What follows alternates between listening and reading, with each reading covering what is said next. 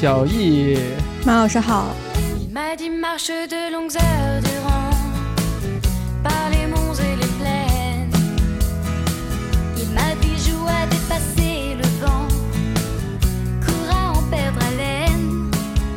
是不是好久没有见面了？也不是吧，上次见面是十一月份嘛，录问问问题。我们今天要聊一个什么东西呢？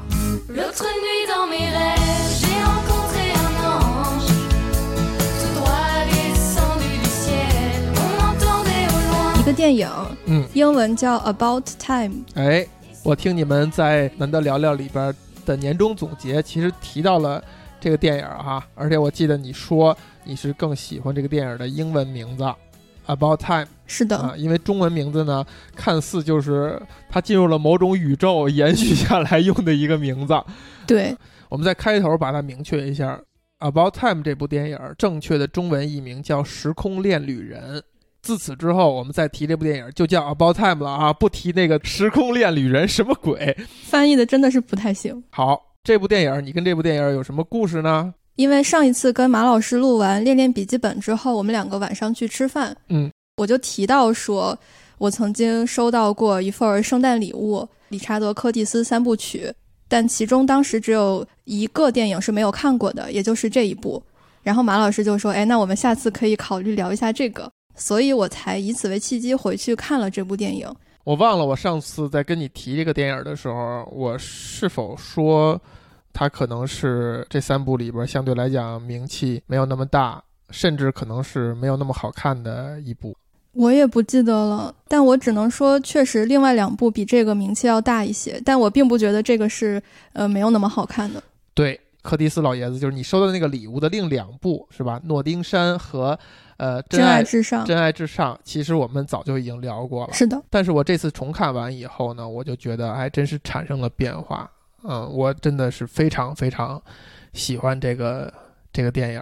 就在今天的下午，重温这部电影，几乎是痛哭流涕。我也哭了。我中午的时候回看片段，我也哭了。是这个让我有点想不到。随着时间的变化啊，又是看了一部熟的电影。呃，反而会有这么深的感触，我觉得还挺奇妙的，所以非常非常感谢小易屡次三番，甚至用倒逼的方式预先张扬，对吧？现在自己播客里说一月份会跟我录这一期，倒逼我们去聊这部电影。如果要依着我的话，可能这事儿拖着拖着，没准就没了。那也有可能我就不会去重看这个电影，嗯，也就不会有这样的感受了。那我还是非常的欣喜，我能重看这部电影，以及有这种非常浓烈的感受。甚至呢，我会把《About Time》这部电影放在我桌面的类似于提醒我经常的拿出来看一看的一个文件夹里，因为我觉得重看的过程呢，会提醒我某些东西，嗯嗯，能够帮助我过更好的生活，或者说成为更好的自己。嗯，能明白马老师的感受。就是我第一次看，包括后面几次看的时候。每次写的那些小笔记，经常会写完之后后面有个括号说啊，我怎么又开始鸡汤了？包括刚才马老师说的，可能大家听起来也像是某种鸡汤式的陈词滥调，但其实看过这个电影就会觉得，我们收获的感受它就是这些东西，而且对我们自己来说它是很有意义的。但是马老师刚才说倒逼这件事儿，嗯，我是自从去年的圣诞重看了这部电影之后，就是。燃起了一种我特别想聊他的欲望，所以我就真的是经常催马老师说：“快快快，我们要赶紧聊这个。”那讲讲情节吗？上一次录完《恋恋笔记本》那一期上线之后，博士听博士他有在评论区说：“可怕的像素级剧透结束了，朋友们。”然后标了个时间点，就是我上一次可能讲《恋恋笔记本》的剧情讲的太细了，嗯，是。然后这一次就尽可能的简短一点，大概传一下，这样我们也有一个聊的一个基础。上来是男主。他叫 Tim，在他过完二十一岁生日的时候，他的爸爸告诉了他一个秘密，说你知道吗？其实我们家的男生都是有一种神奇的功能，就是可以穿越时空，但是它也有一些限制。第一，你只能穿越回你的过去，不能去到未来；第二是这个过去是你的，就是你只能去你经历过的地方，并且你记得他们。嗯。就是你不能随便穿到世界的某个角落什么之类的，而且你在穿越回去的时候，你不是一个旁观者，你就是你自己，你的所有的行为有可能会改变未来的你的一系列的走向。知道这个能力之后，爸爸问 Tim：“ 你想拿这个能力干什么、嗯 t i m 说：“我现在就想找个女朋友。”然后呢，就到了那年的夏天，Tim 家来了一个来度假的小姑娘，叫 Charlotte，嗯，长得特别的好看。然后 Tim 就爱上了她。你觉得好看吗？我觉得她应该就是那种，嗯，男生第一眼看到之后就是会比较对她上心的类型。可能是白人男性会比较上心的类型吧。我其实觉得挺有意思一点，就是这个电影儿几位很有存在感的女性角色哈。刚才小易提到这个夏洛特呢，是可能目前好莱坞非常炙手可热的一位女星马格特罗比啊，她是以外表及演技双在线、当家花旦的形式存在。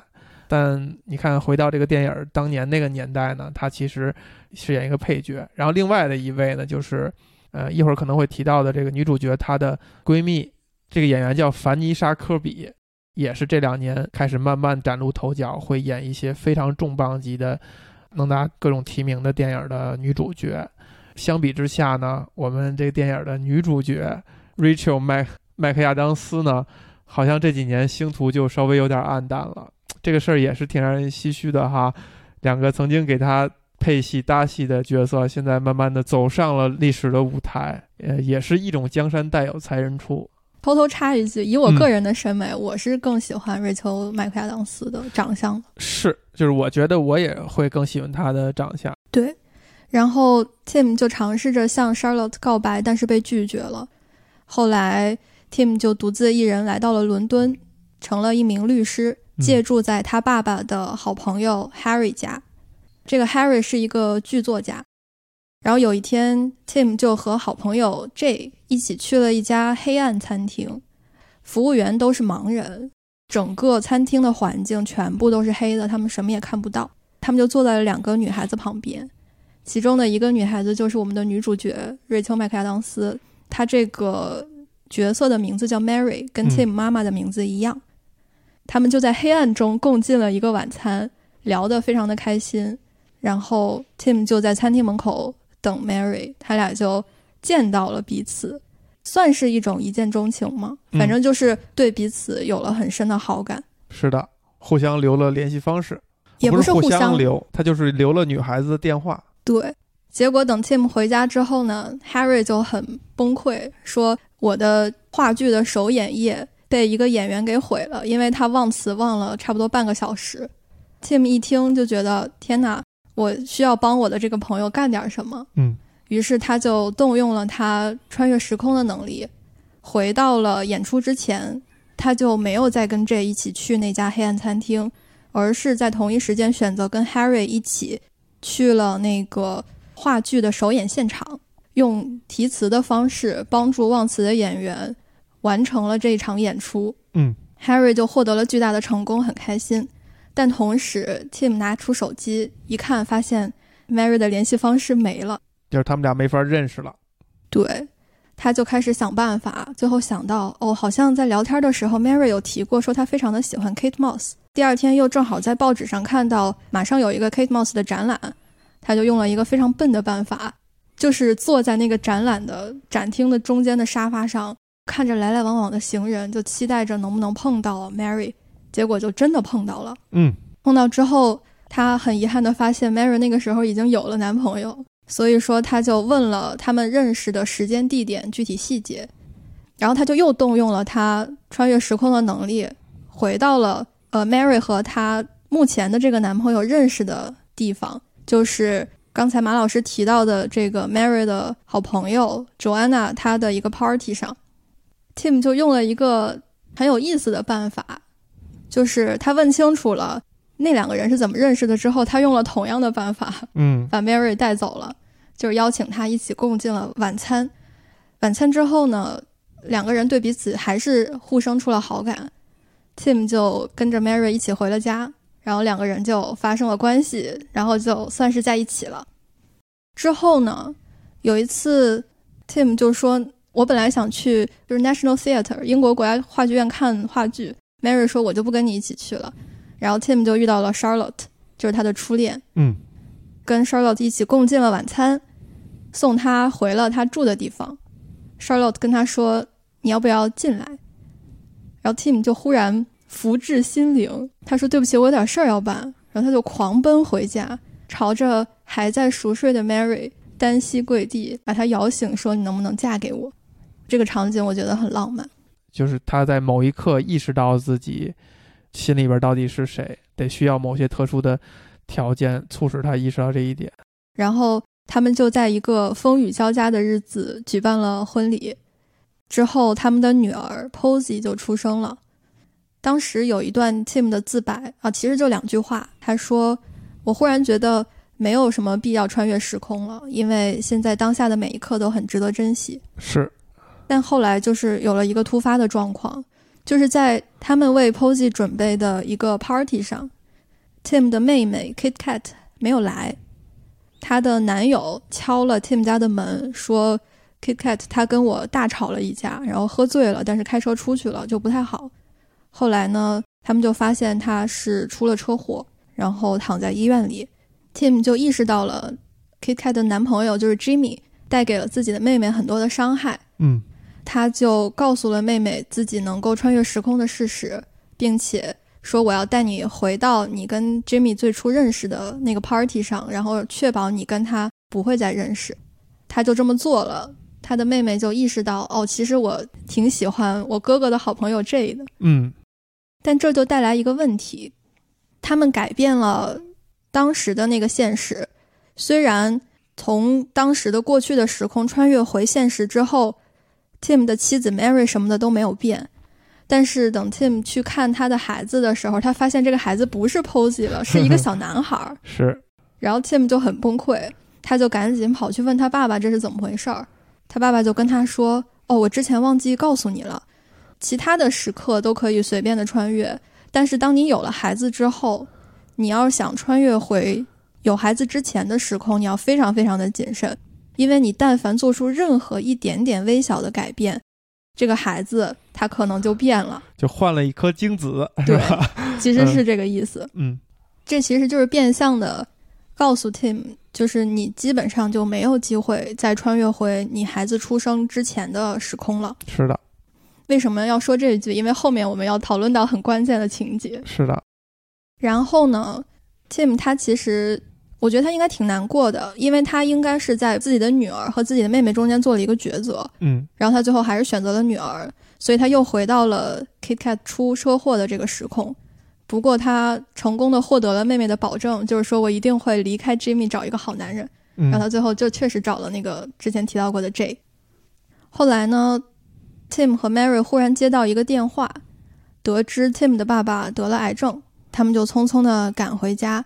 Tim 就跟爸爸有了一次对谈，爸爸跟他说：“我这个癌症的诱因可能是抽烟，但是这应该是发生在你们出生之前的时空，所以我就没有办法回去改变了。”嗯，而且他跟儿子说：“我可能只有几周可以活了。”然后他们就有了一个难得的拥抱。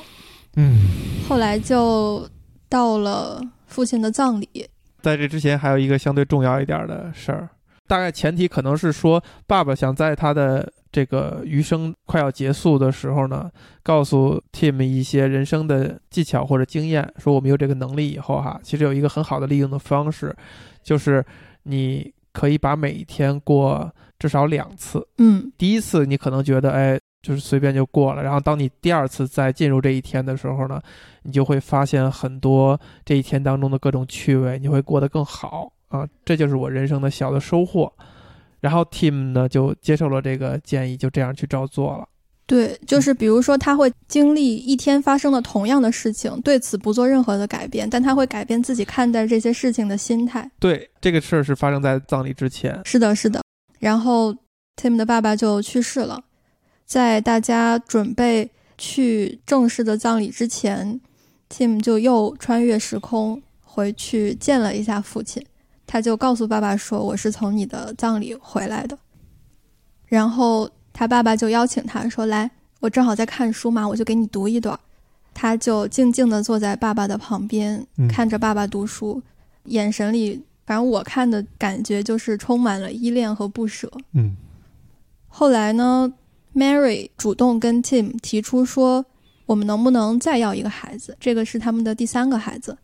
Tim 就非常的犹豫和纠结，他说：“这是我这一生中做过最难的决定，因为他很清楚，如果他要了这个孩子，就意味着他再也没有办法穿越时空回去见到他的爸爸了。”嗯，但他其实也没有犹豫很久，然后他就跟 Mary 说：“好吧，我们就再要一个孩子。”第三个孩子即将临盆之前。Tim 就回去又见了一下爸爸。嗯，他们两个打完一场乒乓球之后，Tim 跟爸爸说：“我能不能亲你一下？”爸爸赢了这场乒乓球，说我能得到什么奖励？Tim 就说：“一个吻。”对。然后他爸爸就意识到了什么事儿？也不是这句话意识到的，是因为当时 Tim 望向爸爸的眼神特别的难过，而且眼睛里我感觉那个眼泪已经要流出来了。嗯。然后爸爸就说：“哦，我明白了。”这应该是我们最后一次见面，然后 Tim 就亲了亲爸爸的脸颊。爸爸说：“那这样吧，我们再去散一小会儿步。”我觉得这应该是父子俩唯一一次一起穿越时空，穿回了 Tim 的小时候，可能是十岁或十几岁的样子。爸爸就牵着他的手，两个人走到海滩上玩，然后又坐着看海，非常的美好。嗯。我每次看到这儿都会狂哭，就是泪流满面。包括今天中午，其实我没有看完整的部分，我就只是跳着看了几个片段。再次看到这儿的时候，就又哭了。其实后面就没有更多的重点的情节了，嗯，就是有 Tim 大段的独白，他就是说，我们就像其他的家庭一样。要接受亲人离世的这个现实，并且继续的生活下去。但是呢，我其实，在后来的人生感悟里，比我爸爸还进了一步，就是我已经不会像他那样再去把一天重新的过一遍了。我只是会把每一天都当做人生的可能最后一天去珍惜。大概的意思是说，我就像我已经过完这一天了，我在第二次过这一天一样去过每一天。对。因为我正好记录了他说的原文，I just try to live every day as if I've deliberately come back to this one day。嗯，也就是说，我把每一天过得像是我特意回来重新过这一天一样。好，结束了哈。哎呀，你刚才提到哈，就是你看到他那个父子俩那一块儿的时候会哭，我也是在那个时候会真的是不行。这个电影可能确实需要你。经历过很多事儿以后再看，才会非常有感觉。就是当你明白亲人离世大概是一个什么事情，意味着什么的时候，你才会真正能看到一个上了岁数的老编剧，就是柯蒂斯老爷子去写这样一个故事，他其实的目的是什么？有一些事情它就是可能会发生，发生了以后呢，它就变成了沿用电影他给的这样一个设计呢，它就变成了一个素材。然后这个素材呢，好像你可以再去对它进行加工，甚至你可以去理解它，可以去分析它，嗯，你还可以去跟它产生互动。就跟这个电影还有没有有相关的一些小故事呢？马老师这个表情，就是我说我收到了理查德·柯蒂斯三部曲的这个礼物，嗯，是二零一八年的圣诞节，那个时候我还在伦敦读书。然后就收到了一份亚马逊的快递，拆开一看，发现是这个，然后马上就知道是谁送的了。没有写名字的，写了落款。其实是这样，就是礼物本身没有，它旁边有一个小卡片，那个卡片上写了落款。卡片上写什么字呢？卡片上，卡片上其实就是用德语写了“圣诞快乐”之类的。这个送我这个礼物的人。我在我们年终总结那一期也讲了，但我只是没有点出他是谁。他其实是我的前任，而且他是一个非常非常喜欢看电影的人。嗯，所以他就送了我这一份他自己很喜欢的礼物，因为是个蓝光光碟，然后我又没有蓝光的那个机器，当时，所以你当时就很嫌弃。也不是嫌弃，我就是不太理解他为什么要送我这个，尤其是他明知道这三部曲里，我《诺丁山》和《战之上》我都看过，我只是没有看过这个《About Time》。这个礼物到现在还在我家端正的放着，我都没有拆开它的塑封。嗯，确实，如果不是因为上次跟马老师聊过这件事儿，我可能还是不会看《About Time》这个电影。嗯，于是乎呢，就在隔了三年的二零二一年，就去重看了这部电影。在收到这个礼物的时候，那时候你们俩是一个什么状态啊？异地，对啊，因为我在伦敦，他在国内。然后当时你怎么给他反馈呢？我就给他拍了个照片，说这个我收到了。然后他就说这个是理查德·柯蒂斯的作品。然后我就说谢谢。没有说很甜蜜的话吗？应该也不是那种特别甜蜜的话吧。但是我就是说谢谢啊。就你在那个时刻，你还是嫌弃这个礼物的。一半嫌弃，一半又很开心，因为他没有说要给我圣诞礼物，就是惊喜嘛。时至今日，你能不能再去解读一下这个行为呢？马老师是要让我解读他的行为，还是解读我自己的行为？解读他的行为。但我怕就是我这么解读，如果他听到了，然后他会说我其实我的解读也不对。没关系啊，这个点只在于你想不想说，或者你想不想解读。嗯，我想想啊，我觉得首先呢。就像我刚才说的，就是因为他很喜欢看电影，而且他还很喜欢收集电影的蓝光光碟。他可能第一想法就是想把他的喜欢的东西和我一起分享。第二的话，他知道我当时每年圣诞节都会看一遍《真爱至上》。嗯，他可能就是觉得我应该也会喜欢理查德·柯蒂斯的作品。第三呢，就是。他可能就是想给我一个圣诞惊喜，因为比如说生日礼物，就是我知道他会送我，但是我不知道他会送我什么。但是他没有说他会送我这个圣诞的礼物嘛？于是我收到的时候确实是没有想到。怎么说呢？我现在回想起来，我会有一种他把他特别喜欢的东西捧出来给我，但是我并没有在当时的那个时刻百分之百的完全体会到他的心情。其实我也在想这个这个事情哈，就是我们现在再去送别人东西的时候，如果你送的是光碟，那么意味着什么？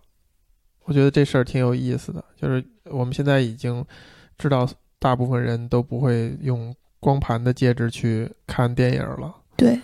但是如果你真的很想送他电影的话，好像也没有其他选择，你总不能买块硬盘给他下好了，然后寄过去，就显得非常不浪漫，是吧？是的。所以我觉得这个小伙子这个行为还是一个挺棒的一个行为，他想到了一个非常好的方法。确实像你说的，这就是在有情人的眼中呢，可能你会更尝试去理解他这个行为背后包含的美好的东西。是的。但如果俩人没有什么太大的感情的话，可能你就不会这样去去想。你看完这个电影啊，尤尤其是在短的时间内，其实看了好几遍。嗯啊，你觉得这电影你看到了什么，或者说你收获了什么东西呢？先从浅的层面来说吧，这个电影里面有一段非常棒的镜头。嗯，就是在 Tim 和 Mary 确定关系之后呢，有一段蒙太奇。对，在地铁站里头。电影的主题曲《How Long Will I Love You》是由当时的在地铁里现场演奏的乐队一直在弹奏的。嗯，在这一首歌一直进行的过程中呢，Tim 和 Mary 他们两个的衣着不断的变化，然后场景有的时候没有赶上车呀，或者有的时候呃遇到很多人啊什么的。还有在搬家的时候，他其实这镜头刚开始交代的是他们俩就开始。准备同居了，嗯，其实是有搬家的镜头的，是谁？可能应该是 Tim 拿着自己的东西、箱子什么的，要坐这个车，预示着他要住到了 Mary 他们家。总之就是想通过这样的一个镜头去展现时间的流逝，然后他们在一起的时长什么的。我是对这个印象非常深刻，是因为。在地铁站里的镜头，一下子就会让我想起《诺丁山》里头休格兰特的那个长镜头。走在路上哈，一个长镜头。我在想，这个有没有可能是理查德·柯蒂斯他的一个一以贯之的一个小彩蛋？嗯，因为说到小彩蛋，我觉得这个片子里有好几处，比如说在 Tim 他当时去帮那个忘词的演员提词的时候。他拿了一大堆硬纸板儿，哎，然后那个硬纸板上就是写着一段一段的词儿。这个演员念完了这个板上的词儿，他就拿下一张。这个场景就跟《真爱至上》里最被大家广为流传的啊，都开始翻了好几番的这个经典桥段，也是一种呼应。对，我觉得这就是一种呼应。我记得我很早以前留下印象是这个电影有点割裂，就前半部跟后半部好像讲的不是同样的东西，不是在干同样的事儿。但是我这次看的时候，我就意识到可能前半部要讲的那个东西啊，没有我想象的那么呃那么刻意那么刺实，他肯定是要讲后半部的东西。嗯如果在这个框架理解之下的话，就这电影拍的没问题，是我自己看的有问题的话，重看的时候你就会带着这种感觉去欣赏它的前半部，比如说都会感觉 Tim 这个一家子人生活呢是有一种说不出来的一种平静的幸福。里边有一些人物，比如说 Tim 的妹妹，看样子好像是就是有点奇怪或者有点特立独行。这个电影当中，他嘴里边也会说出来，就是说我可能是那个家里边那个过得比较差的，或者那个倒霉蛋儿的那个那个角色，就好像一个大家子里边总会有一个过得不太好。有一个人过得不太好，那么我就是这个这个人。是的，但他说的那个感觉呢，是那种自嘲，有一点自嘲，另外一种呢是带着爱意的。就是如果一个家里人一定要有这样一个角色的话，那就让我来扮演，我也乐意。就他是非常爱他的哥哥，爱他的父母。然后你看电影，你感觉他们虽然后边是渲染了 Tim 跟他爸爸之间的这个感情，但是如果你抛下这一段的话，他们每个人之间的关系都不是属于那种特别浓烈的、特别热烈的、溢于言表的，但都是那种非常平淡的、非常平稳的、很幸福的感觉。马老师的这个描述让我想起“静水流深”这这个词。对，然后包括 Tim 的叔叔是跟他们一起生活，对，是一个单身的一个小胖老头儿，好像还有点阿尔茨海默的意思哈，呃，偶尔会忘事儿，忘事儿，记不起来刚认识这个人是谁，等等等对。等。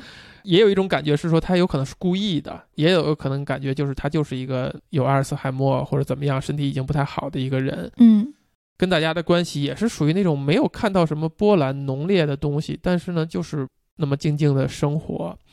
所以我就在试图理解，就如果这个电影的完整性还是值得信赖的话，其实它可能有一层感觉，就是你想想，一个人具备了这种穿越时空的能力，他可以去修正生活当中的一些他不满意的地方，他不满意的地方，那么这个状态就是至少是 Tim 的爸爸和他的这个弟弟，也就是 Tim 的叔叔想要的生活。是的，就在他们有这个能力可以去修正的时候，他一定是把他不想要的，或者觉得不满的，或者他觉得可以更好的去尝试了，结果发现好像哎那些都不对，或者他已经调整过了，现在这个状态就是他们想要的一个状态，是他觉得最舒服最好的一个状态。是的就，这个东西是我这次重看的时候额外的产生的一个感觉。我们对于一个幸福生活，对于一个想要的生活的定义，可能需要摸索，需要一个相当长的学习的过程，就你才能够知道平平淡淡才是真。我觉得也是，就是像马老师说的，要经历一个很长的所谓的试错的过程，嗯，有可能是，因为你肯定不可能一上来就很明确的说我知道我要什么，嗯，但是你在尝试不同可能性的时候，你能明确我不想要什么。对而且这个电影可以说它是一个所谓的高概念，就它做了一个很奇幻的一种一种假设。他甚至没有探讨这种假设的合理性和逻辑性，哈，就是你如果硬要深深究的话，其实有很多地方是经不住推敲的。是的，以及他们回去以后，他们怎么样又回来呢？这事儿其实是没讲的，嗯，是没说。他是重新再过这一段时间呢，可能也不是。但是他怎么又回来呢？你也不知道，他也不管。你觉得你深究他其实也没有意义。而且，我就感觉就是英国人拍电影呢就能拍成这样。其实类似的题材也会有，通常可能会发展的方向呢，比如像什么蝴蝶效应这样的电影，嗯，它会带着一种宿命论的角度，就是如果你去改变了什么，你为了自己的一己私欲，比如说这个电影里边就是刚开始 Tim 用这个方法，真的就是为了追姑娘、追女对。孩，但是发现他没有得到所谓的惩罚，就是你用了这点儿投机取巧的方式，或者用个用点小魔法的话，如果一个老美讲故事的方式，或者说一个正常的剧作呢，它会让你付出点代价，最后你发现还是什么都改，什么都不改变最好。对，我想起美剧有个叫《童话镇》的，不知道马老师有没有看过我？没看过，然后它那里面一以贯之的一个概念就是 “all magic comes with a price”。对，它就会有这种类似于你要需要惩罚，你需你要付出代价价。我们看这个电影里，他其实回去做的一些事儿呢，有的时候是有点小 tricky 的一个成分的。比如人家 Mary 跟那个小伙认识了，就算那俩人可能没有那么好，但是人家也没什么错误啊，人家那个小伙儿也没犯什么错误啊。他等于说用了人家那个小伙的方式把 Mary 争取到了，对，这事儿就这么发生了，他也没为此付出代价。这就是我其实也想拿出来探讨的一个问题，就是在那个小伙本来和 Mary 相遇的那个 party 上，Tim 去跟 Mary 搭讪，就是说我们来聊聊 Kate Moss。然后他就完整的复述了 Mary 在当时的那个 Kate Moss 展览上的原话，一字不差的。是的，就这些点，如果是美国人拍的话，他一定是要最后翻回来的。他会说这有问题，他会让你付出代价啊！这个我就要给你剧透了。我们红十回的第九回聊的是土拨鼠日，土拨鼠日就是几乎是最早的沿用这个概念的一部电影，所以他讲的故事，它就是一种。我们可以想象的剧作的那种方式，就是你利用这些方式去追姑娘，这是不对的，这是不真诚的，这是会被惩罚的。嗯。但是你看，因为土拨鼠是在先，那么柯蒂斯老爷子在做这个剧作的时候，他就一定不能顺拐那样去讲。明白了。以及。我觉得老鹰跟老美的区别就在于这儿，老鹰就是更大胆，或者说更无所谓一些。你别拿那些世俗的东西，什么规矩、什么清教徒那一套限制我，我就犯规了，投机取巧了。我追姑娘怎么怎么着吧？啊，你咬我呀，就有点这个感觉。这个感觉呢，就是这次看也加上，因为我们之前聊土拨鼠日了，你就会额外的注意到这一点，它就有一种老鹰那种怎么着。我就这样了，怎么着吧？反正我达成目的了。对，反正我就我就这样做了，我就让他不择手段的就获取这个姑娘了。还有包括一个，其实是经过几番渲染的一个情节，就是在他们俩认识以后一起共进晚餐，然后两个人要滚床单。嗯，前两次呢都是吧，Tim 表现不好，他就可以投机取巧，再回去再表现一次。你要去理解的话，就是两个人做什么事儿都有一个磨合的过程。对，你需要去了解这个女生她的。各种的喜好啊什么的，所以你通过几次试错，你就能够做得特别特别好，等等，它也就这么发生了，也没有危害，反而就是肯定是会加深这个女孩对你的好感，以及让你们俩之后的关系会更顺利。你说她是不是作弊？她是不是投机取巧？她是的，但是事儿就是这样了。我觉得她反而更接近事情的真相，就他没有那么多你必须要守规矩。如果你能不守规矩。你能达到你的目的的话，你就这样去做，你不会得到 惩罚的。这个世界可能他就不会像我们想象那种说的严重一点，什么好人有好报，坏人有恶报之类，他可能没有那么没有那么严重。他就是你如果能让它发生，它发生了，它就发生了，你就得到了你想要的东西结果啊。当然，大前提肯定是说。虽然 Tim 利用了这样的规则，但他本质上是善良的人，他不会利用这些去，比如让自己变成一个很富有的人啊，让自己甚至伤害别人啊，就是那种谋财害命的事儿他没有。只要在些大是大非上不做那些过分的事儿，你本质上是个善良的人，那么你小的地方投机取巧一下呢，是可以接受的，反而会显得这个人有点真实的可爱，是不是？对，还是很真实的。包括他在这个展览上面去搭讪。等等，就是刚开始这个女这个 Mary 其实对他印象也不是很好，就觉得很冒失。但是就是因为他太想要认识这个姑娘呢，他反而他这种冒失呢，最后他这种坚持呢，还会带来一点可爱。在展览搭讪的时候，最后的结果是，当他意识到他可以回去改变过去的时候，他走掉了以后，反而有一个镜头交代这个 Mary 会跟她的现男朋友说：“说我还挺喜欢这个人的。”乔安娜反而说说这人时候好像挺有毛病啊什么的，但是 Mary 还说我还挺喜欢，我觉得他挺可爱的，对，挺可爱的。他就告诉我们，就是你也不用真的做一个圣人。这么一比的话，美国人真的就是相对保守了。就他们电影里边通常会把角色让他，哪怕他刚开始有问题，他一定最后他是趋向于成为一个圣人的，就让他挑不出毛病来的。他会为他做出这些投机取巧的行为负负责、付出代价等等。但是放到一个英国的故事里呢，他就没有怎么去讲，他反而默认了这种行为，而且或者说这种行为在他来看来就是一个可以被接受的。所以你也可以想象，Tim 的爸爸以及他的叔叔，但凡有这种能力，他们家的男性的这种亲戚呢，他可能过的这个好的一生都是这样得到的。那又如何呢？不妨碍他们是一个。过了一个美好的一生，以及他与他的亲人之间、他的老婆孩子之间的这种这么真挚的感情，他不是冲突的。而且他们其实也并没有说是我要去大富大贵或者怎样，还是选择度过平平淡淡但其实又很珍贵的一生。对，我就在想，我第一次看的时候，就是看到 Tim 引用 Mary 的原话，当时脑子里真的有一根弦儿在跟我说：“哎，你觉得他这样是不是有问题的？是不是作弊？是吧？”对，我就是在想他是不是作弊。我本来还想拿出来探讨。也许我们也是类似于受这样的教育，我是很认同的。你要诚实，你要真，对吧？你喜欢这个 Kate Moss，你就喜欢。你不喜欢你就你就不要假装别假装你喜欢，但是你看这个电影，它是允许你假装喜欢的，是的，哪怕你只是为了跟这个女生搭上话。所以当我们在看电影的时候，生出这个，哎，他好像没有守规矩的那个想法的时候，嗯，我们其实是不是已经在被某种社会规训所驯化了呢？有可能是，我谈不好这个东西是它到底是好是坏啊？我觉得就是。或者这个电影其实他就觉得这个是不关键的，它不构成我们评判一个人，或者说不构成这个人他是否可爱的一部分。就是我们也可以接受那种偶尔 trick 一下的人，对，不是总说真话，尤其有有的时候可能会说一两句谎话的。就是如果你带到这种欣赏角度来讲，他有可能是为了跟你亲近而附庸风雅了一些等等。但这些人，我们可能要允许他们的。存在，就哪怕你自己不是，你不想成为这样的人，但是这样的人他没有说额外的，他就不可爱。就像刚才我们聊到的，反而这样的人显得更真实，因为我觉得在现实生活中，哪怕是我们自己，有的时候也是会为了达成目的而耍一些小 trick 的。对，在看到这样的情节的时候，我们就更会觉得他们可能就在我们身边。嗯，我记得马老师经常会说到录播课要真诚，这个真诚和我们现在讨论的这个真实，我感觉是不完全一样的。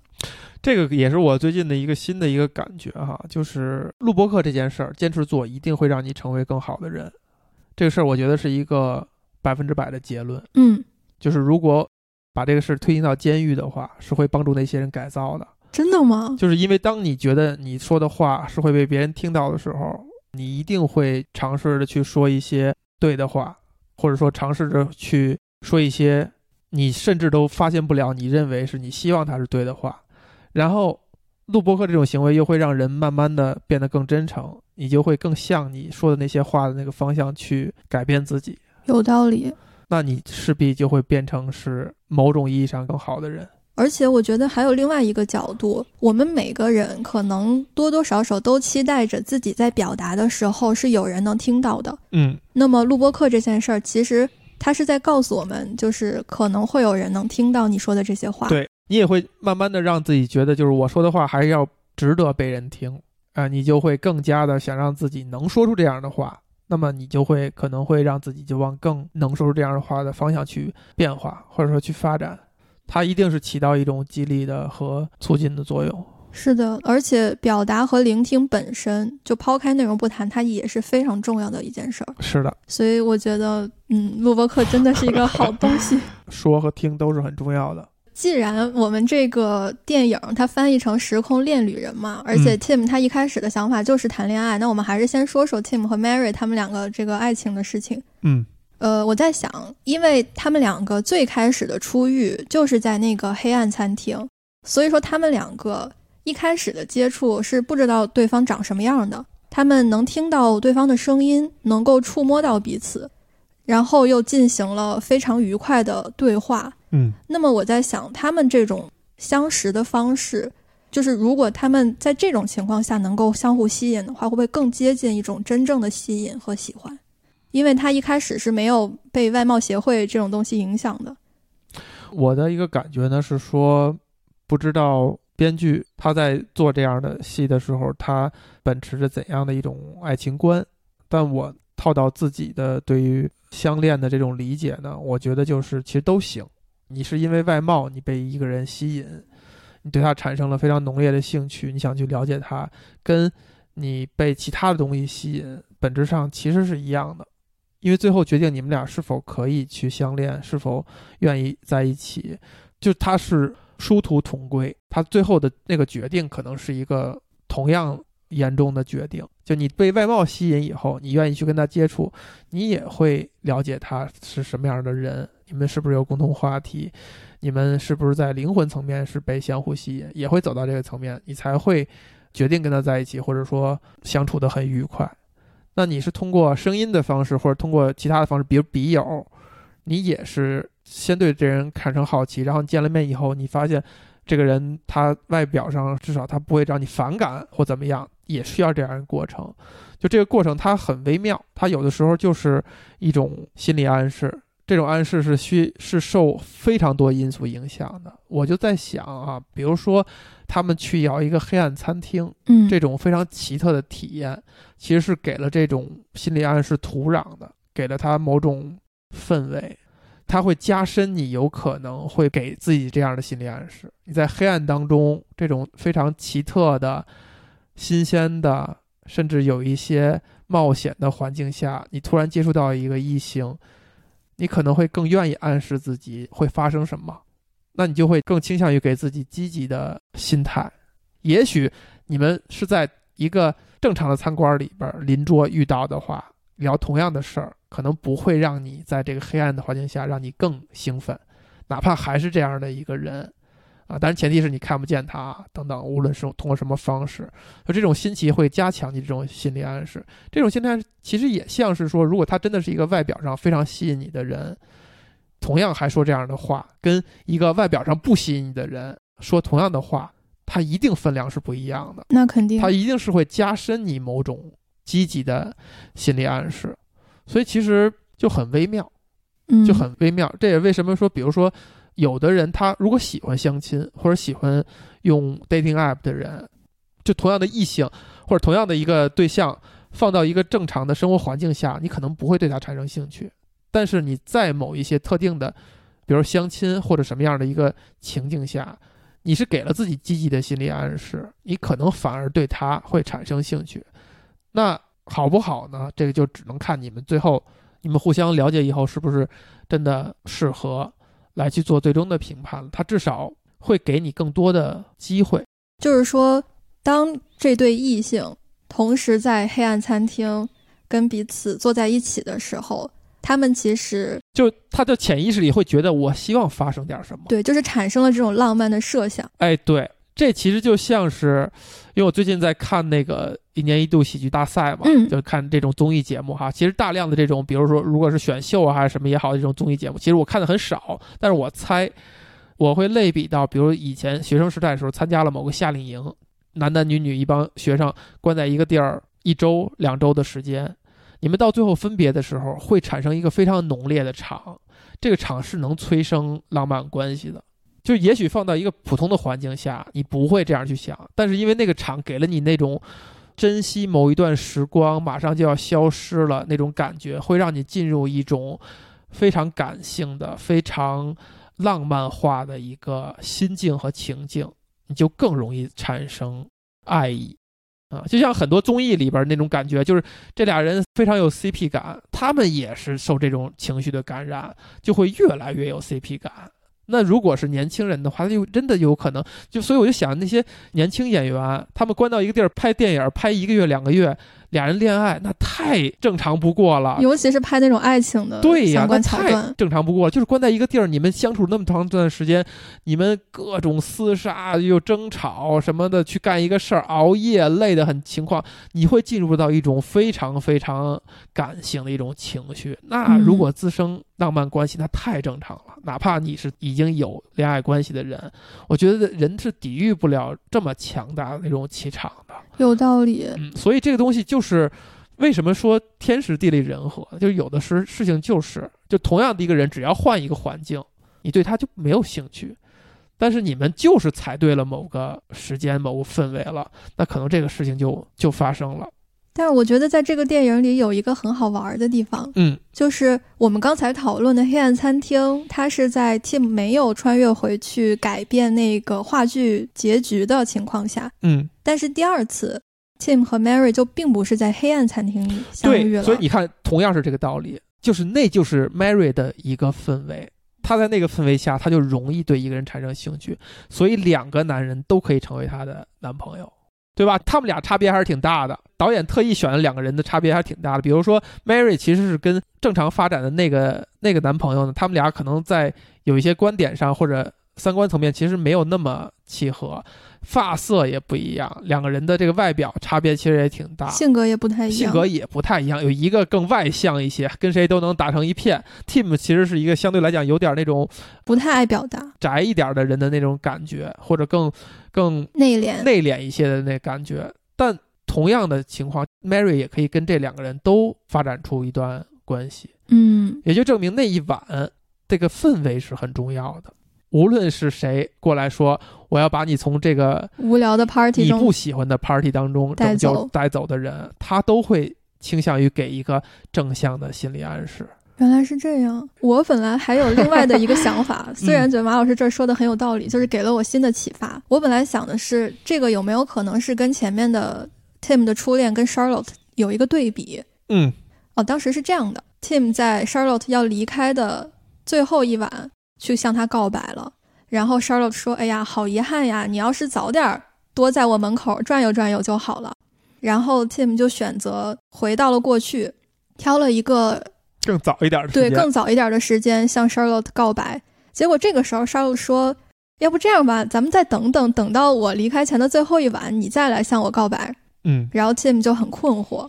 后来他就总结出了一个道理，就是说你再怎么穿越时空，也没有办法让不爱你的人爱上你。嗯那么再回到 Mary 这儿，说到这儿，我会有一种多多少少宿命论的感觉，就是 Mary 和 Tim 他们就是可以在一起的。哎，对，你看我我看那情节的时候，我就在想，我其实没有记住那个夏洛特这个人。这次看的时候才发现还有这么一件事儿。嗯呃，我倾向于理解呢，就是他的一个表意是说夏洛特是一个不真诚的人，嗯，他就是不喜欢这个人，这个人吸引不了他的。但是他不直说，他很委婉。对他不直说，他找理由。他说：“哎呀，你看，你要是早跟我说的话，没准我就同意了。”那他早跟你说，他就说：“哎呀，你要是晚点晚点说晚点说，我就同意了。”其实他就是惯性的以这种不真诚的方式拒绝了一个他根本就没有感觉的人，仅此而已。然后他们再次重逢，虽然夏洛特是发出了这种邀请哈，但是你看他的镜头交代，就是他首先他是结婚的人，嗯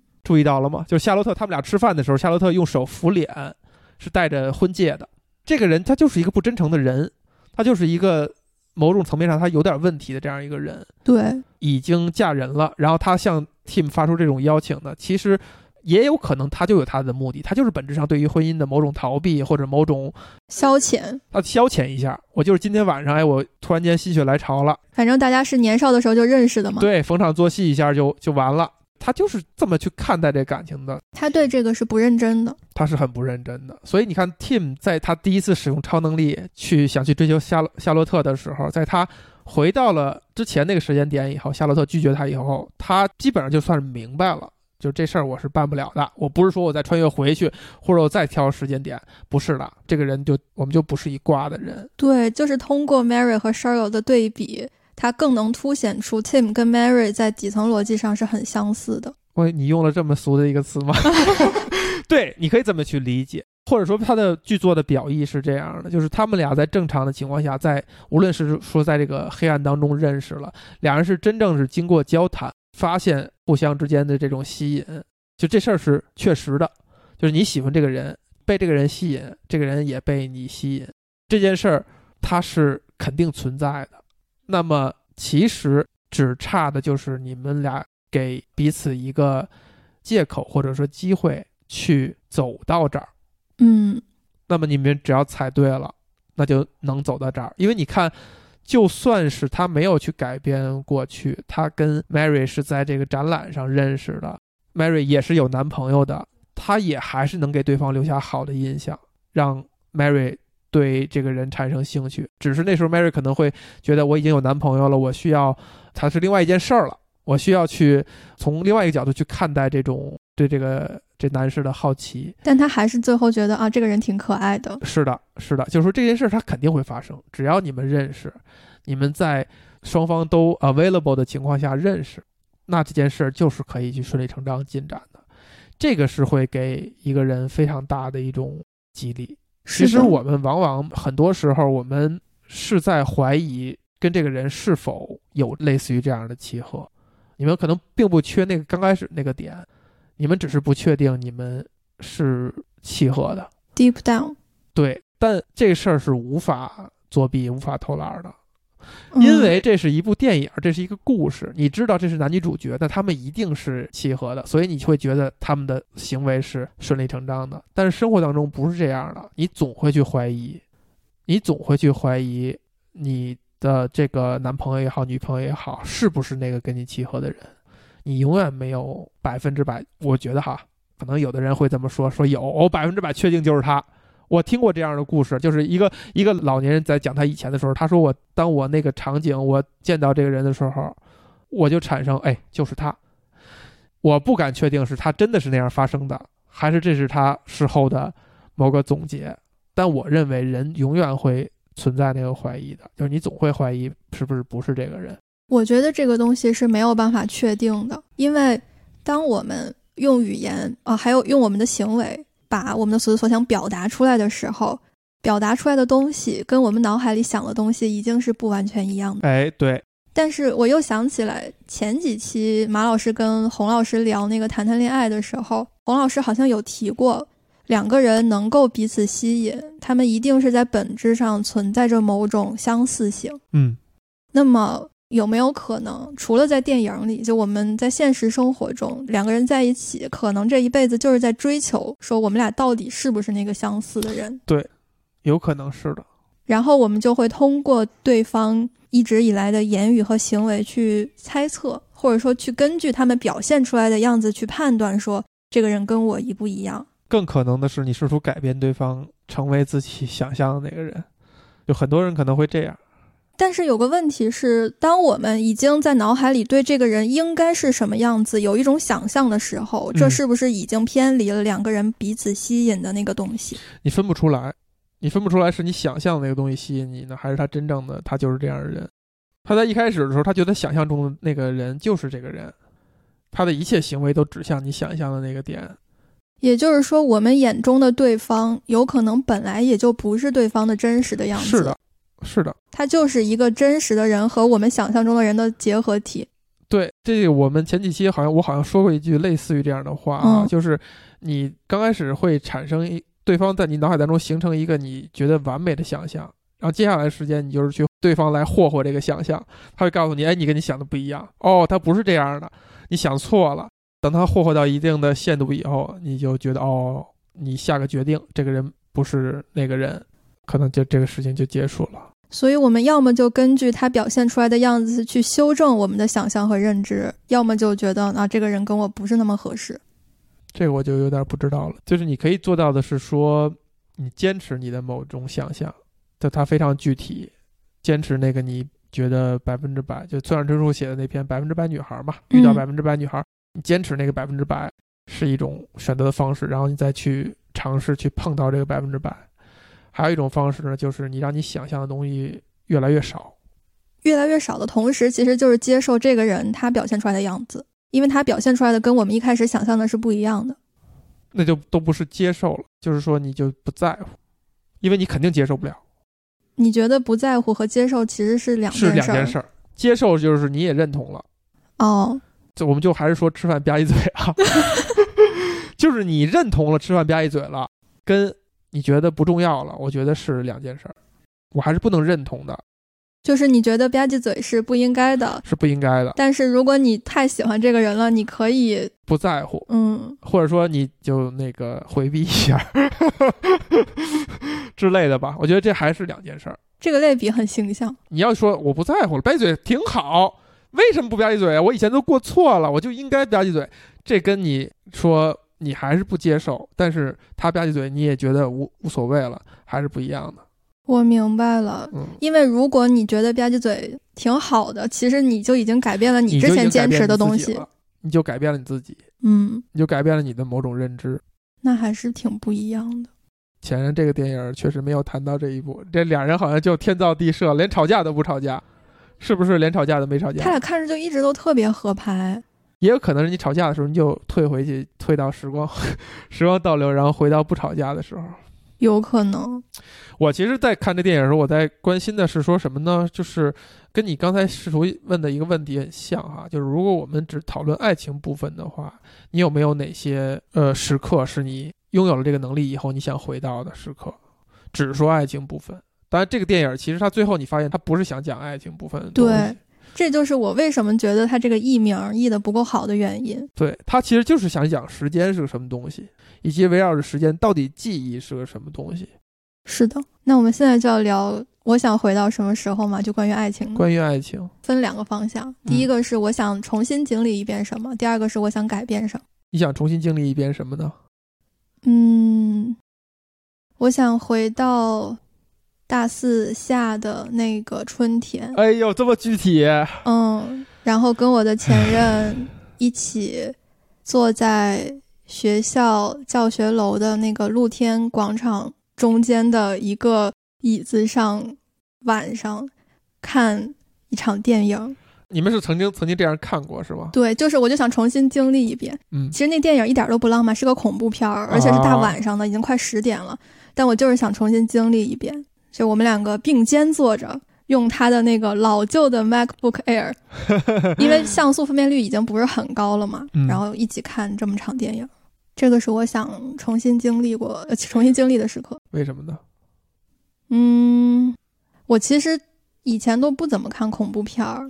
但因为他很喜欢看电影，然后他就说我们要不要一起看恐怖片儿，然后我就说好吧。但其实我对那个片子一点也不了解，甚至有的时候我都不太能看得懂。但我就是觉得，就这么坐在他旁边看那个电影，那个电影是什么内容不重要，嗯，但就是觉得很开心，尤其是。因为是学校教学楼里头的露天广场，你抬头是可以看到天空的，甚至天气好的时候还能看到星星。现在不能有这样的场景了，是吗？主要是不在学校里了。我真的觉得，就是那种非常单纯的，你们只是一起上课、自习，在学校吃饭，在晚上回宿舍之前，在宿舍楼下道别的这样的非常单纯的校园恋爱。如果你当时没有经历，你就再也不会经历了。是的，那如果现在回去读个书呢？那也不一样。就是你比如说，我作为一个已经工作过的人，我就算再回去读书，也不一样，我的心境就完全不一样了。是这个，确实是再也无法经历的事情了。说到这个，就是我还在想，除了刚才我描述的看电影的场景，我还特别特别想回到，就是我们俩并排坐在学校图书馆门口的大台阶上。然后就在那儿看来来往往的人，来来往往的车，什么也不干，可能连话都不说，但是就是那么坐着。然后有的时候我也可能会把我的头靠在他肩膀上，吹着夏夜的晚风那样的场景。有的时候有可能还会有蚊子把你叮得浑身都痒，但你还是不会想走，你就想在那儿坐着。这个就是我想重新体验的。是，这些时刻我也都能回想到哈，但是差别在于，我也没想回到那个时候。可能是因为那个时候的那些姑娘我已经不喜欢了吧，所以就好像不想回去，或者说这个是这个是我们的一个差别。但马老师，我就想问你，比如说我现在，我其实也确实可能对那个人并没有喜欢的那种感觉了，嗯，但我还是会想回到那种单纯快乐的时光。你为什么觉得你对这些姑娘不喜欢了，所以你就没有那么想回去了呢？对，这个就跟刚才咱们说的，跟之后。我想问的一个问题有关，刚才我们说了哈，我们给了自己一个怎样的心理暗示？你觉得对这个人好奇，然后你通过相处，你发现其实他不是那个人，那么你还会愿意跟他经历像恋人一样经历那些过程吗？也许在我看来，我就觉得无所谓了，或者说不经历也就不经历了，或者没有产生想要付出一些代价去经历这个再经历一遍的这个过程，因为你已经知道他不是那个对的人了。可是你有没有想过？如果你不是回头回去的话，你在跟他经历这些过程的时候，你就是在了解他是什么样的人。是，这个就是他的 tricky 的那个部分，就是你无法做到你不知道这些了。包括这个电影，其实讲的是你回去以后，你还是带着现在的大脑记忆回去的。是的，也就是说，这个电影这个情况，一个最大的前提是说，你已经认定他是那个对的人。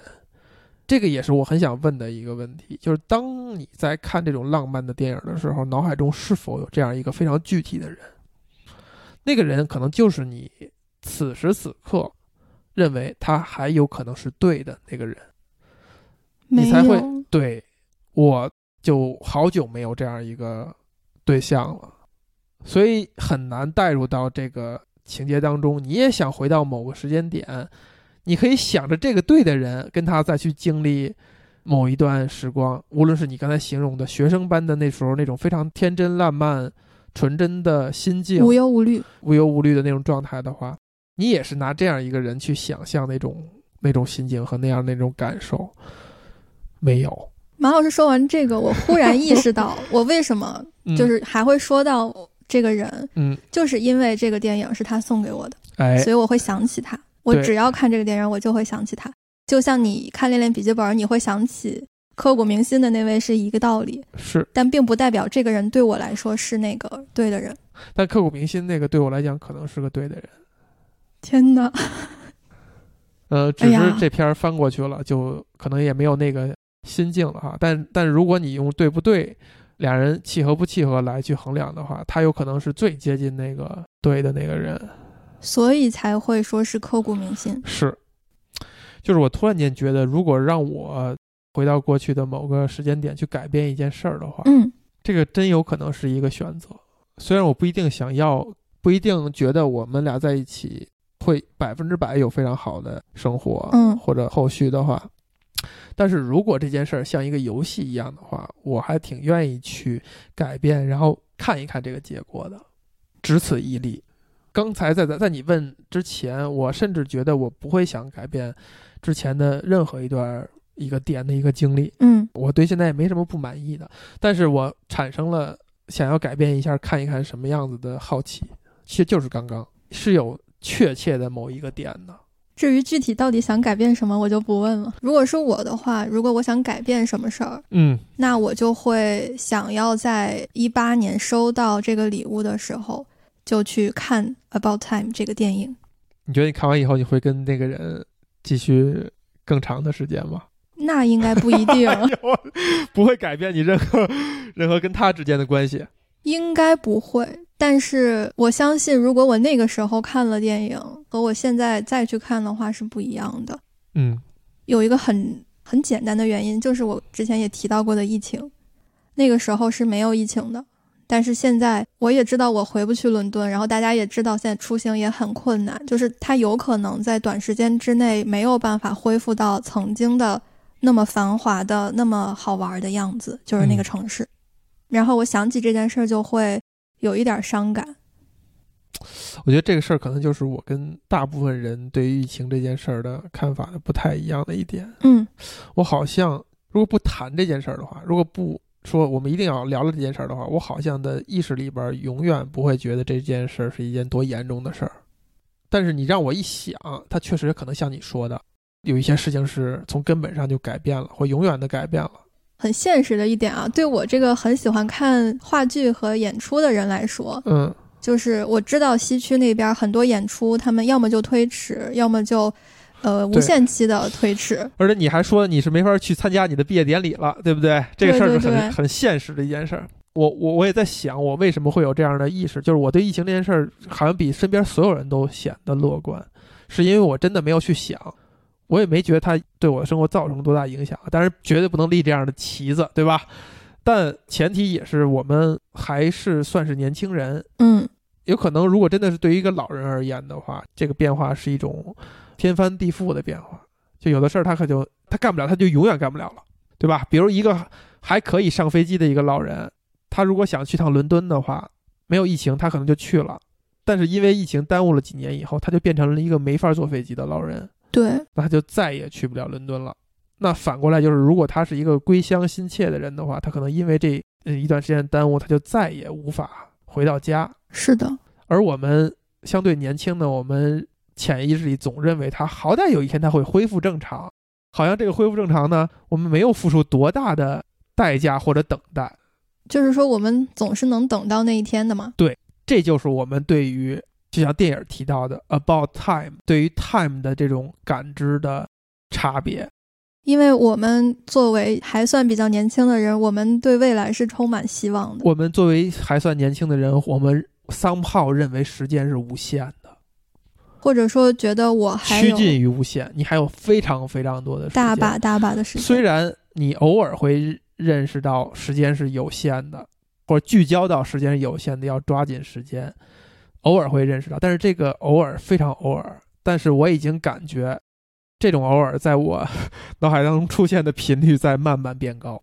也许这就是人在变老的过程，就是你从年轻的时候偶尔会意识到死亡，偶尔会有时间的感觉，嗯到越来越这个偶尔出现的频率变多，一直到最后它变成是一种连续的，你永远在想这件事儿，永远在想你在面对死亡的情况和面对时间的流逝。其实这个电影也是这个意思，是的，就是在 Tim 刚知道这个超能力的时候，他就只想找一个姑娘，他就把她当做是一个工具，他就是想谈个恋爱。他就想谈恋爱。他现在，因为他现在最关心这件事儿，他现在最关心的就是他看别人都一对儿一对儿的，是吧？新年的时候可以有人亲吻，结果他身边只有有一个他不是很喜欢他的姑娘不是很喜，欢的姑娘，但是他因为他要想当个好人，他也可能回到过去以后，他还会亲她一下。他脑海当中就这一件事儿，就这个事儿是他那时那刻他最天大的事儿。对天大的事儿。所以当他有这个能力以后，他还是想我怎么能够得到这件事儿用这个能力，一直到慢慢的过渡到，你看他跟他爸爸去对比，他爸爸在想的事情就是我时日无多，那我怎样去对待时间？所以他爸爸的选择就是五十岁退休，和儿子打很多很多场乒乓球赛，对，然后和家人每天在海边喝就茶。是对，就是非常无所事事的，没有波澜起伏的，那么悠闲的享受这些时间，任时间流淌。就虽然看似好像那时间更重要，你可以干更多更多重要的事儿，那他爸爸说是我就会多看几遍什么狄更斯的小说啊等等。哎，哇，这个这个层次就特别的就不一样了。你再想，他又又加了一层，人慢慢变老，尤其像他爸爸知道自己癌症了，你会更加珍惜时间吧？但是在他爸爸看来，还有比时间和时光更重要的事情，甚至他可以为了那些事情，而不去用自己的超能力，不去以以前的那种方式，或者我们认识到超能力的方式去所谓的珍惜时间。对，就比如说他明知道自己的癌症可能是吸烟导致的，对，但他还是选择我不去改变这个吸烟的习惯。他不用去改变这个，不去回到那个时刻，就是因为他已经有了确实的有 Tim 和他妹妹这两个孩子，他不想改变，不是这两个人，这个就是超越了时间的东西，而这也是 Tim 一以贯之的选择。对它是超越时间的东西，就是 about time。我们在我们聚焦到时间这个维度上的时候，我们才会认识到有什么东西是比时间还重要的。我今天下午在嗯看完之后，抄下了一句 Tim 在这个片子开头的时候做自我介绍的一句台词。他说：“For me, it was always gonna be about love。”也就是说，在那个时候，年轻的他觉得什么都不重要，我只是想谈个恋爱。但是我自己后来把这句话改写了一下，就是 “Love is kind of about time。”他可能一开始也是一个爱情至上的人，但是他最后变成了一个跟他爸爸一样的，意识到爱这个东西，不管是爱情还是亲人之间的这种爱，它其实是跟时间有密切的关系的，或者说他们两个就是紧紧连在一起。因为我觉得，随着时间的流逝，我们最后一定要面对的就是，我们会逐渐的失去那些我们深爱的和深爱我们的人。那么，我们要如何去面对这些失去？这个可能就是我觉得这部电影他想讨论的一个很核心的话题。我记得我第一次看这个电影的时候，我看到 Tim，他其实在面对 Mary 提出说我们要第三个孩子，他基本上没犹豫多长时间就答应了。我当时其实有点不太理解，就是我觉得你明明知道你答应了他，你可能真的就再也见不到你的父亲了，那你为什么这么坚定的、这么快的就答应了呢？反正以我现在的年龄和心境，我是暂时没有办法接受说明知道在某一个时间点之后，我就再也见不到我的父母了。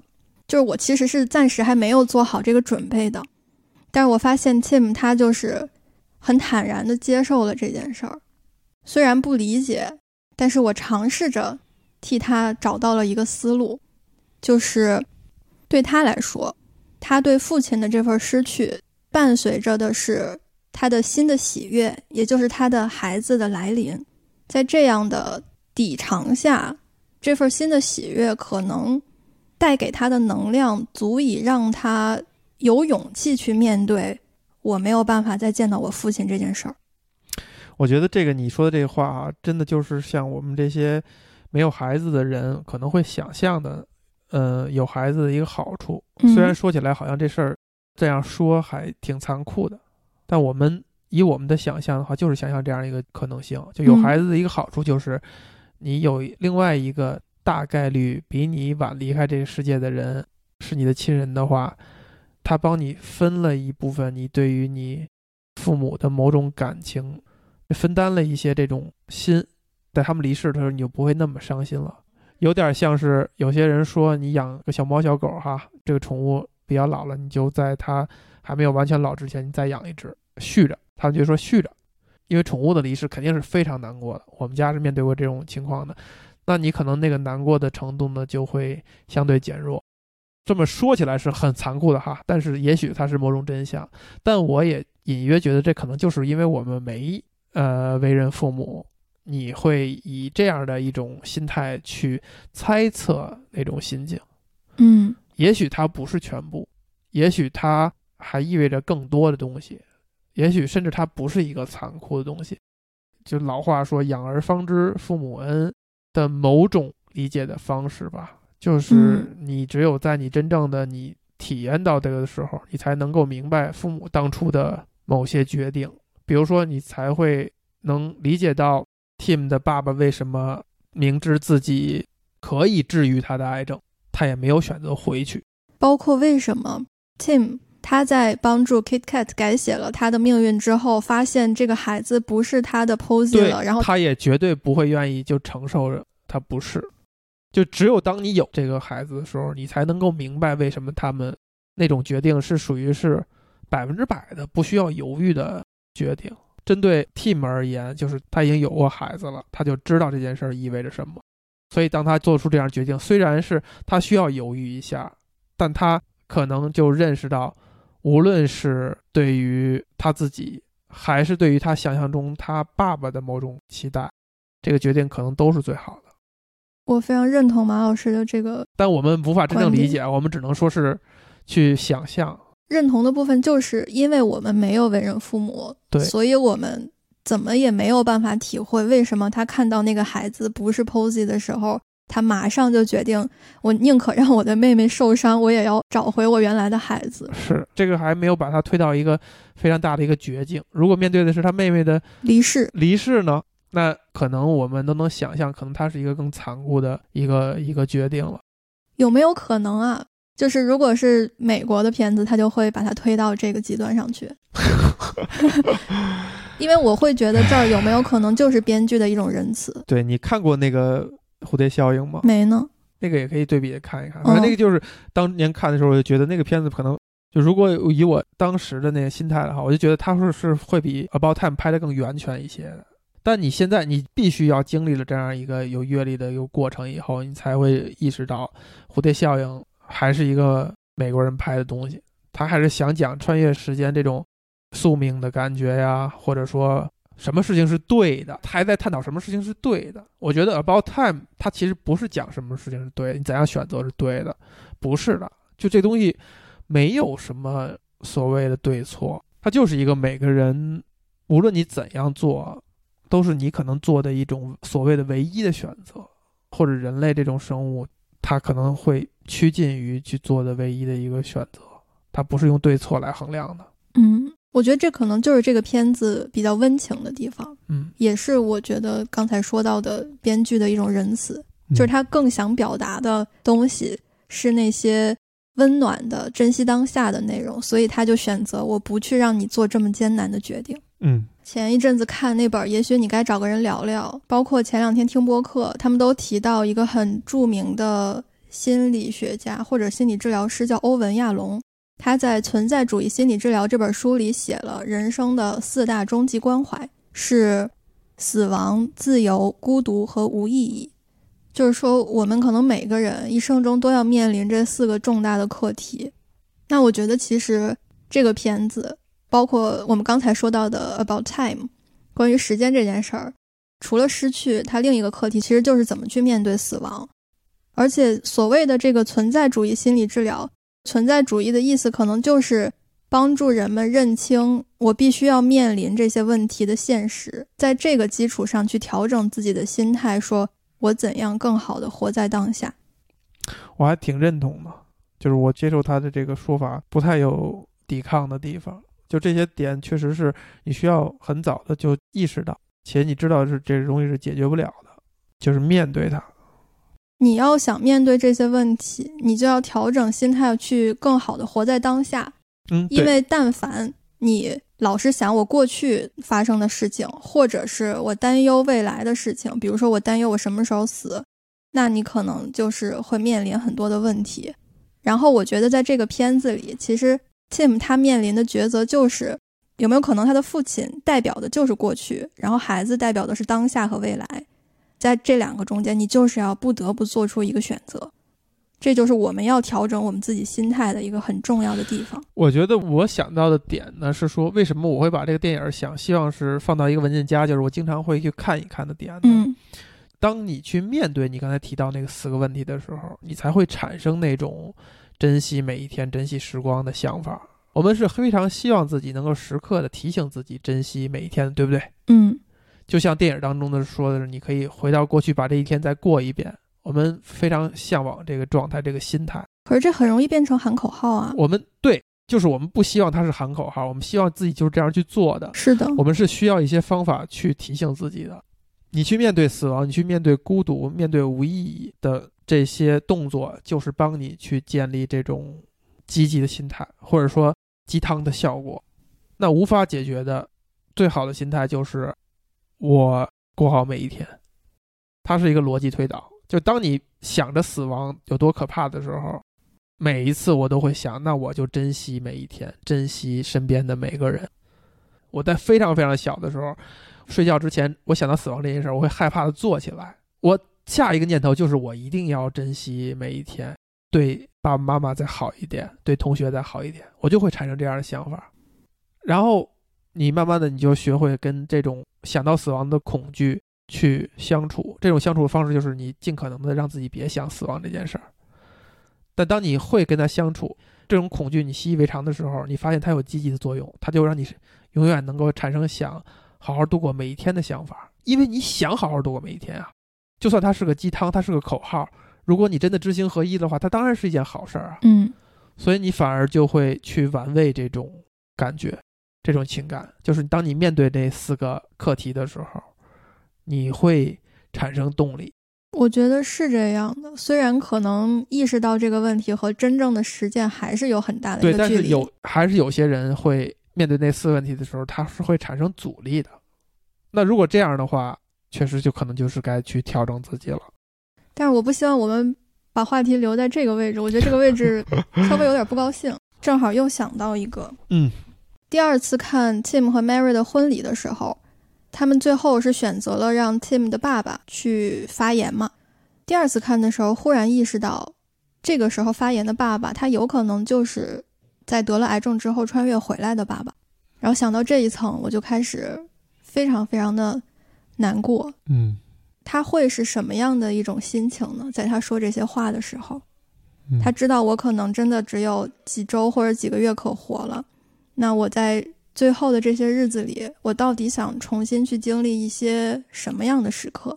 这个婚礼和这个致辞，一定是他会想要去经历好几遍的那样的一件事儿。对，其实我们现在也无法想象真正想象一个老人的心态。对，就是对于一个老人而言，他的生命当中的重要的事儿越来越少了，就是未来的可能性也越来越少。嗯，他的一些。时间节点或者要发生的一些事情会越来越少。就从年轻人的角度，你去看，比如说类似于像春节呀，或者谁家的一个远房亲戚，他家里的孩子考上大学啦，什么生了孩子啦，这些点，对我们而言，可能是一种需要一咬牙一一跺脚需要去挺过去的一些时刻。比如说，对于某些人，可能春节不再是一个美好的一个想象了。他需要回家跟一些他不愿意接触的亲戚过几天，忍受他们的所谓盘问。对，忍受几天。但是对于一个老人而言，那也许就是他们生活当中唯一的某些盼头也好啊，还是他想经历的一些点也好。我就又想起 Tim 和爸爸的最后一次见面，嗯，他爸爸说：“走吧，我们去散个步。”就是这样单纯的父子相处的时光，就是爸爸当时最想要的一个回忆。对，最真实的一些东西。这些片段其实我我脑海当中也会偶尔会产生，就是跟你的一些亲人在你以前的经历的某些看起来很平常，非常平常的，哎，没有那么平常。其实父子在海边嬉戏哈，不是一个平常出现的场景啊。这个可能我觉得作为一个女生，你可能不容易产生那个，你可能需要理解一下。嗯，就这种场景不是平常的，而且我们又深知这就是最后一次了，可能真的就会记一辈子。嗯，但是我感觉我们现在的氛围还是有点伤感。没事儿啊。我就是觉得总是说要活在当下，但做起来还是挺难的。你总想这件事儿，它就不难了，因为它确实不难。或者说，就是我不总跟自己说我要活在当下，而是改变一种思维方式，变成我只去想我现在面临的这件事儿，我要怎么把它做好。当我转变了这样的思维这方式，就是具体的活在当下。活在当下不是一个四个空泛的字，它是需要执行的。我觉得这也是很多人做的不好的一个最大的原因。他把鸡汤停留在鸡汤那几个字，他得想那几个字是要展开的呀。无论是怎样一句鸡汤，我现在觉得大家都把很多话形容为鸡汤，就是一件在解构这件事儿的行为。嗯，你就具体的想他那句话在说什么，具体到对应怎样的行为，这是很有意义的。每一句所谓的鸡汤都是非常非常有意义的，只是大家都停在那几个字上，没有去想它到底对应了哪些行为，它才变得像是一句空泛的鸡汤。就是如果我们只是去喊那个口号，我们永远都没有办法真正的去迈出行为的那一步。对，但是如果你想迈出行为那一步，其实很简单，你去分解，达到一个目标，我第一步要做什么？是的，就是这样。这就也是为什么我说我希望时刻想起这个电影讲的东西，就是因为它对我而言，它不是只是宽泛那几个字，它就是具体的。你你每天认真的去看待这些平常的事物，你就能够发现它当中的乐趣。你只要提醒自己这样去做就行了。电影里边用了一个具体的镜头去讲述了 Tim 的一天，对吧？